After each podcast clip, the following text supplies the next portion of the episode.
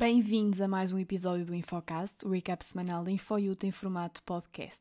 Esta semana vamos te pôr a par dos mais recentes e principais acontecimentos nacionais e internacionais, acontecimentos de diferentes áreas como política, economia, tecnologia, tendências de desporto e cultura.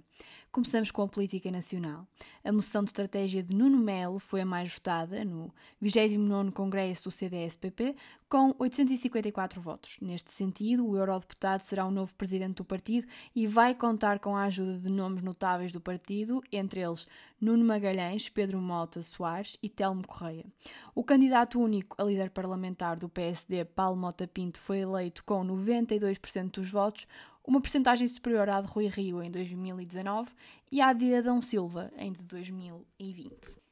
Após aceitar a proposta do PAN, o Presidente da República, Marcelo Rebelo de Sousa, em coordenação com o Presidente da Assembleia da República, Augusto Santos Silva, convidaram Volodymyr Zelensky para discursar na Assembleia da República. A embaixadora ucraniana Ina Orenvits fez chegar a Santos Silva a disponibilidade do Presidente ucraniano, que será o primeiro chefe de Estado de um país a discursar por videoconferência no nosso Parlamento. O Partido Comunista Português foi o único partido que não aprovou o discurso na Assembleia da República, votando mesmo contra este convite, defendendo que esta intervenção incentiva o discurso ao ódio e não contribui para a paz. Alguns deputados e membros do partido já se manifestaram nesse sentido. Os comunistas consideram que Zelensky tem tido um conjunto de posicionamentos numa lógica de confrontação.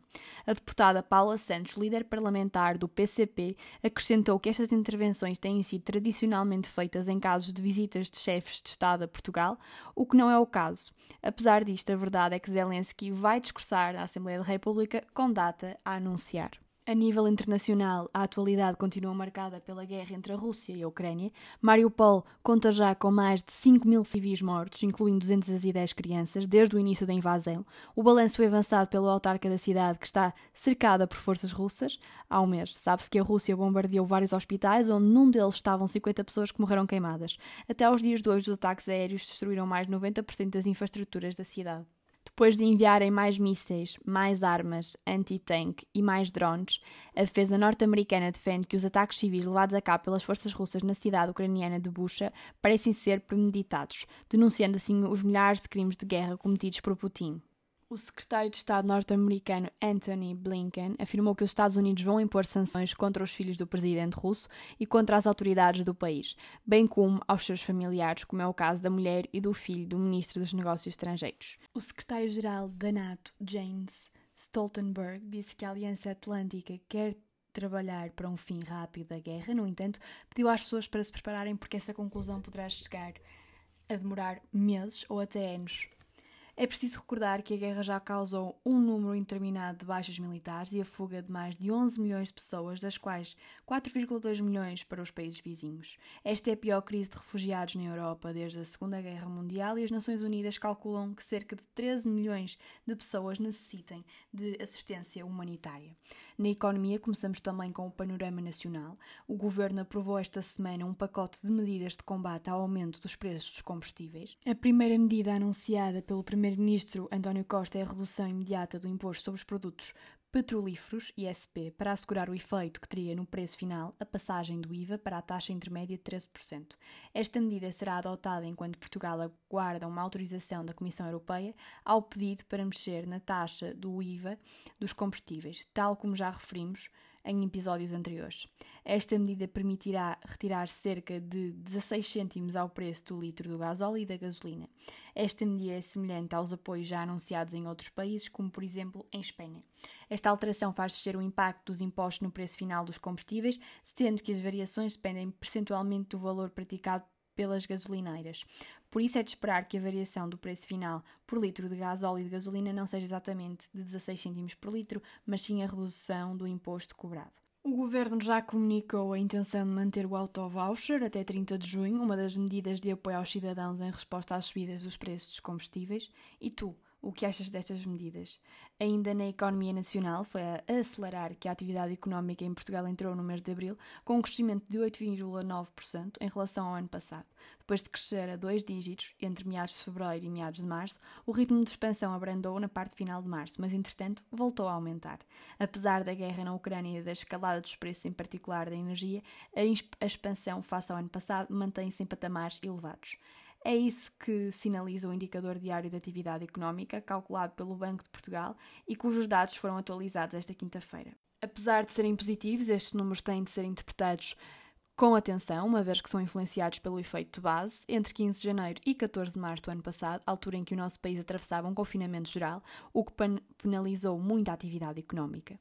Já alguma vez te questionaste sobre o que vale mais, a Shein ou a SpaceX? Pois bem, a empresa de fast fashion chinesa acabou de obter uma avaliação inacreditável de 100 milhões de dólares na sua ronda de financiamento mais recente, de acordo com o Wall Street Journal. Com um crescimento astronómico no TikTok e depois de ter estabelecido parcerias com influencers digitais como Edison Ray, a empresa chinesa vale agora mais do que a H&M e a Zara juntas. Com esta avaliação, a China alcançou o valor da SpaceX, algo que muitos analistas não estimavam há algum tempo atrás. Prevê-se que a China possa faturar 20 milhões de dólares este ano, tornando-se a quarta maior empresa de vestuário do mundo, em termos de vendas. E estes dados vão contra a narrativa da preocupação do público jovem com o consumo de vestuário sustentável em detrimento de fast fashion padrão de produção e consumo no qual os produtos são fabricados, consumidos e descartados num curto espaço de tempo.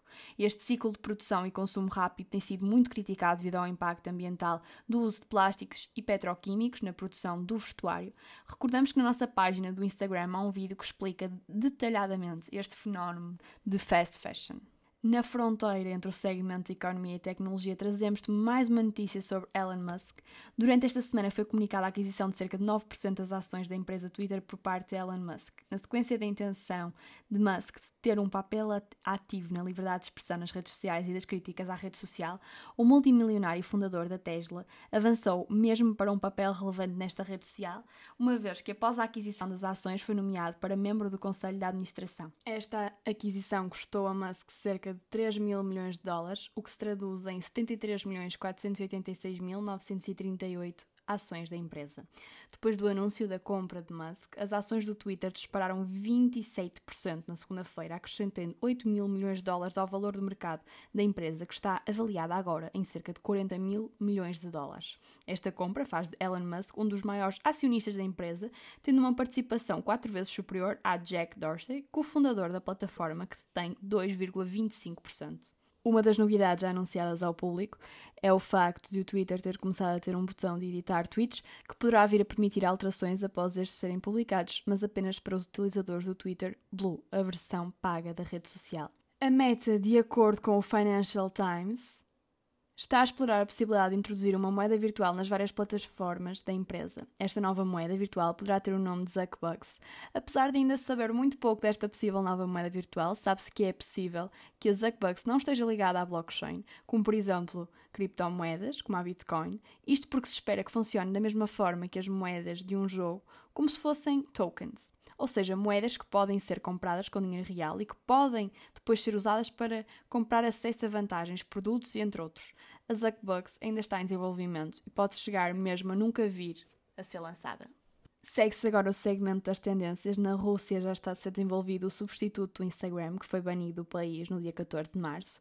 Chama-se Rosegram e, tal como o Instagram, a sua principal funcionalidade é a partilha de fotografias. A aplicação ainda não está disponível para a população, mas já foi disponibilizada uma versão beta para investidores no dia 28 de março, segundo o Moscow Times. O Rosegram terá uma funcionalidade de angariação de fundos, bem como a oportunidade de criar conteúdos premium mediante pagamento. Voltamos agora a falar de Elon Musk, que subiu pela primeira vez ao primeiro lugar da lista da Forbes dos mais ricos do mundo. Com uma fortuna calculada em 219 mil milhões de dólares, Musk superou Jeff Bezos, fundador da Amazon. O responsável pela construtora automóvel Tesla é apresentado pela Forbes como o homem que revolucionou o transporte, tanto terrestre com a Tesla, como no espaço com o fabricante de foguetões SpaceX. Começamos o segmento do desporto com a triste notícia de que Lois Van Gaal, atual selecionador da seleção de futebol dos Países Baixos, sofre de um tipo agressivo de cancro na próstata. Numa entrevista à televisão neerlandesa RTL, o ex-futebolista de 70 anos explicou que já realizou 25 sessões de radioterapia e que os jogadores não sabiam da sua condição. Apesar disso, Van Gaal diz querer estar presente no Mundial do Qatar, que acontecerá entre os meses de novembro e dezembro de 2022. Agora trazemos-te uma notícia que não tivemos a oportunidade de trazer na semana passada. Na sexta sexta-feira dessa semana decorreu o sorteio para o Mundial 2022 que ditou que Portugal ficará no grupo H, com Uruguai, Coreia do Sul e Gana. O Mundial começa no dia 21 de novembro, enquanto que a Seleção Nacional disputará o seu primeiro jogo no dia 24 do mesmo mês, contra o Ghana. Passando agora para a Fórmula 1, soubemos na semana passada que a cidade de Las Vegas, nos Estados Unidos, vai constar do calendário da temporada de 2023. O acordo entre a cidade e os responsáveis da Fórmula 1 é válido por 10 anos e, segundo o jornal britânico Daily Mail, vale cerca de mil milhões de libras, o que equivale a 1,17 mil milhões de euros. Terminamos com a notícia de que Tiger Woods golfista americano está a planear regressar ao desporto. O golfista de 46 anos anunciou numa conferência de imprensa que o objetivo é disputar a 86ª edição do Masters de Augusta, prova que já venceu cinco vezes. A sua participação nesta prova marcará o regresso de Woods ao golfe após uma ausência de 13 meses, consequência de um acidente de viação ocorrido em fevereiro de 2021 e que o deixou com ferimentos graves na perna direita, que esteve em risco de ser amputada. Passamos agora à cultura, trazendo-te um resumo da 64 edição dos Grammys, os prémios da indústria musical. John Batiste, que era o artista mais nomeado, foi o grande vencedor da noite, conquistando cinco estatuetas, incluindo a de álbum do ano, para We Are. A dupla Silk Sonic, constituída por Bruno Mars e Anderson .Paak, venceu os prémios de canção e gravação do ano por Leave the Door Open, o prémio de revelação do ano foi para Olivia Rodrigo, que acabou por conquistar também os Grammys de melhor álbum pop com Sour e melhor performance pop a solo com Driver's Lessons. A cerimónia apresentada pelo comediante Trevor Noah conteve uma intervenção pré-gravada do presidente ucraniano Volodymyr Zelensky, que apelou à solidariedade para com a resistência ucraniana. Ainda na música, o Supremo Tribunal de Londres decidiu esta quarta-feira que o cantor britânico Ed Sheeran não cometeu plágio na sua música Shape of You. Segundo o juiz Anthony Zaccaroli, Sheeran não copiou nem deliberadamente nem de modo inconsciente parte da música da canção Oh I dos denunciantes Sammy Shockery e Ross O'Donoghue. O ator Bruce Willis anunciou na semana passada que vai pôr um final à sua carreira depois de lhe ter sido diagnosticada uma doença neurológica, a afasia, que afeta a capacidade de falar ou compreender a linguagem falada. O anúncio foi feito pela sua família. Com 67 anos, Bruce Willis é um dos mais populares atores da sua geração, tendo produzido filmes de grande sucesso como Die Hard, O Sexto Sentido e Pulp Fiction, entre muitos outros. A figura desta semana é Jorge Fonseca. O judoca português voltou esta semana ao topo do ranking mundial da categoria de 100 kg com mais 360 pontos que o russo Arman Damian, que está sem competir por insegurança. Este feito vem na consequência da mais recente vitória no Grand Slam de Antalya, na Turquia, ao derrotar no combate decisivo o espanhol Nicolas Sherazadishvili o que lhe valeu mais uma medalha de ouro. Esperamos que tenhas gostado do episódio desta semana. Está atento ao nosso Instagram para te manteres ao corrente dos nossos posts e vídeos com informações sobre outros assuntos da atualidade ou aprofundamento e desenvolvimento de assuntos abordados neste podcast. Segue-nos no Spotify e ativa as notificações para estares a par dos lançamentos de novos episódios. Obrigada por estares desse lado e até para a semana.